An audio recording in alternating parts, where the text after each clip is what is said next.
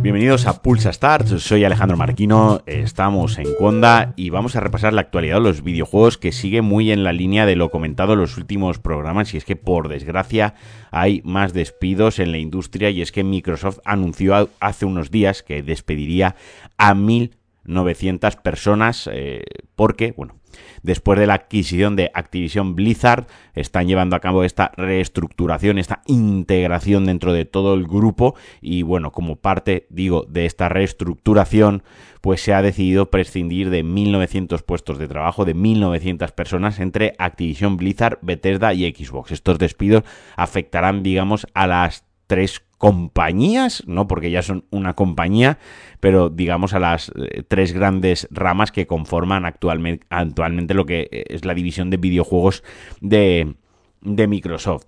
Eh, como dato, como dato decir que entre los despidos de Embracer Group y, y, estos que ha anunciado Microsoft, en 2024 la cifra de despidos en la industria de los videojuegos ya ha alcanzado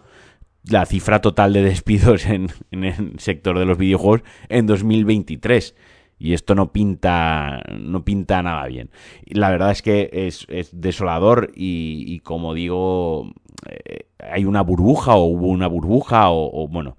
quizás había demasiada gente, no lo sé exactamente, no, no, tengo las claves, se está hablando mucho de esto, estoy leyendo muchísimas cosas en, en Twitter, en foros y demás, yo obviamente solo puedo dar un punto de vista externo, solo puedo dar una opinión, la mía, y es que quizás dentro del mundo de los videojuegos pues había una o hay una burbuja en la que hay pues muchísima gente contratada y que los nuevos modelos de distribución, venta y, los nuevos modelos de, de, los videojuegos en sí, pues los eh, pay to, hay los free to play, los play as service, los servicios de suscripción, el paradigma, el paradigma de la industria ha cambiado o está cambiando y pues se tiene que las compañías se tienen que adaptar a ello. Y desgraciadamente las compañías pues siempre se adaptan de la misma manera o una de las maneras en las que se ajustan, pues suelen ser los recortes en la plantilla, que al final, como ya decía en el otro programa cuando hablaba de los despidos en Embracer Group,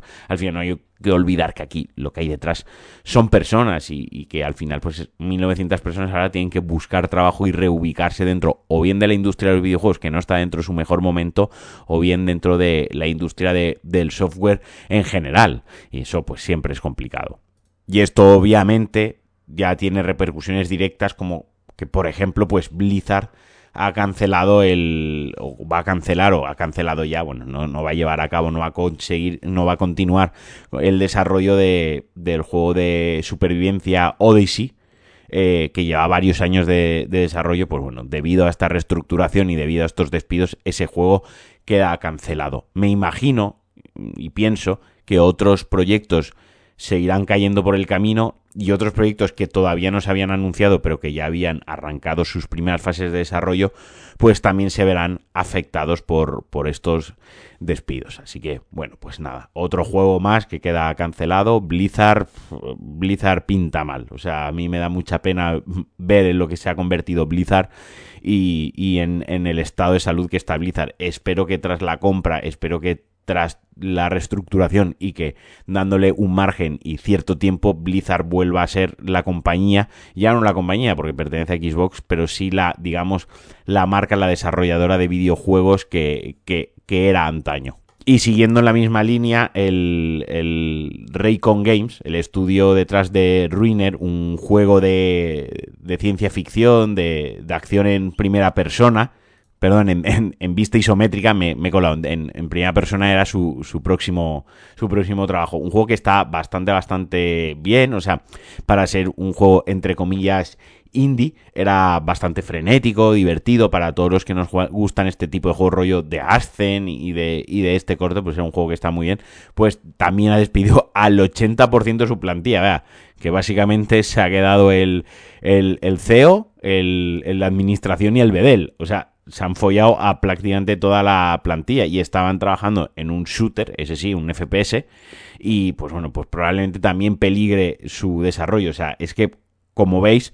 eh, te deja la piel de gallina, ¿no? Porque el tema de los despidos y, y, cómo está la industria afecta tanto a estudios brutales y a compañías gigantes como Microsoft, que se puede caer en el pensamiento de decir, bueno, es que una mega multinacional despide 1.900 personas para que al final de mes pues el Excel de los beneficios salga bien. Pero luego coges una compañía más pequeñita que hace juegos mucho, mucho más modestos, muchos más íntimos y, también se despide el 80% de su plantilla. Entonces al final es un baremo de, lo mal que está la cosa. Y por cierto, esta semana se estrena el, el Grounded 2, que es el documental o el making of, llamemos documental making of de The Last of Us Part 2, eh, una película documental de 90 minutos que, como digo, se estrenará el 2 de febrero. Yo le tengo muchas ganas, estoy rejugando The Last of Us Part 2 Remastered en PlayStation 5, ya si le van poniendo más nombres va, va a parecer que, que, es de la, de la realeza, que es un Borbón, que los juegos son Borbones,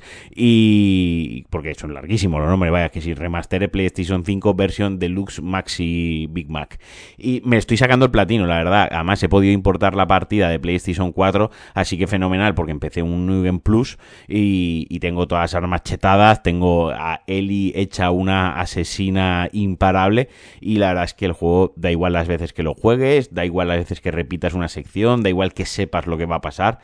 El juego sigue siendo simplemente increíble y brillante. Así que la verdad que tengo muchísimas, muchísimas ganas de ver este, este documental porque eh, además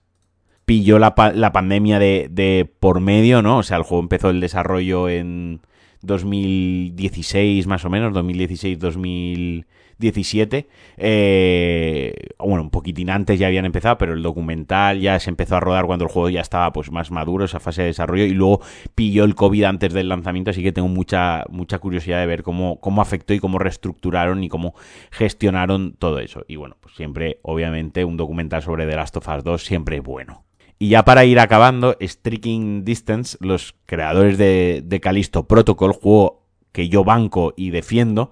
han dado ya pistas de lo que será su nuevo proyecto y ya queda descartado que sea una secuela de, de Callisto Protocol, de este survival horror de ciencia ficción eh, totalmente inspirado en Death Space, ellos mismos lo dicen. Y bueno, han comentado que será un juego totalmente nuevo que no han dado más pistas, eso sí, que correrán en Unreal Engine 5, o sea que ya me da miedo, no, no porque el juego vaya a ser de miedo, ojalá que sí, sino por el Unreal Engine, y que, y que bueno, que no se alejará mucho y que beberá mucho de la experiencia del combate cuerpo a cuerpo de, Callisto Protocol. Vaya, yo lo que creo es que van a sacar eh, o, que tienen en mente o lo que van a trabajar en un juego, pues de otra vez del corte de Dead Space de Callisto Protocol, de ese corte, pero pues en otra ambientación, a lo mejor nos sorprende y ya no estamos en el espacio, en una cárcel espacial, a lo mejor es en el medievo o yo que sé, en el Imperio Romano, porque ya sabéis, los hombres pensamos en el Imperio Romano una vez al día. Así que bueno, pues mucha curiosidad por ver qué van anunciando y qué dicen. Y ahora sí que sí, para acabar, eh, pues al parecer hay rumores, esto no se ha confirmado, por eso lo he dejado para el final, que Xbox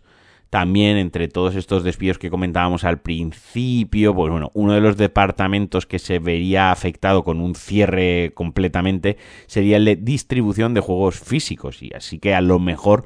no me extrañaría, la verdad, que viendo la estrategia de Microsoft en los últimos tres años, eh, pues que decidiese cortar y que ya no distribuir más juegos eh, físicos y que ya diesen el salto al formato digital 100%. Me entristecería mucho, no compro juegos de Xbox, pero compro juegos físicos y ya sabéis que a mí los juegos físicos me gustan mucho y me entristecería porque si esto le funciona a Microsoft, ¿cuánto tardará Sony en dar el paso? ¿No? ¿Cuánto tardará Nintendo en dar el paso? Ya sabéis, o sea, mm, el Game Pass iba a ser una ruina, esto yo lo he oído, yo lo he aguantado y lo he escuchado muchísimo en conversaciones de eso es una ruina, eso va a arruinar a Microsoft, eso no va a funcionar, ¿quién se va a apuntar a eso? Esos son juegos de saldo, son juegos de batiburrillo, bueno, pues, eh, el, tiempo lo ha puesto en su lugar y Sony sacó su propio modelo de suscripción, así que si esto le funciona a Xbox,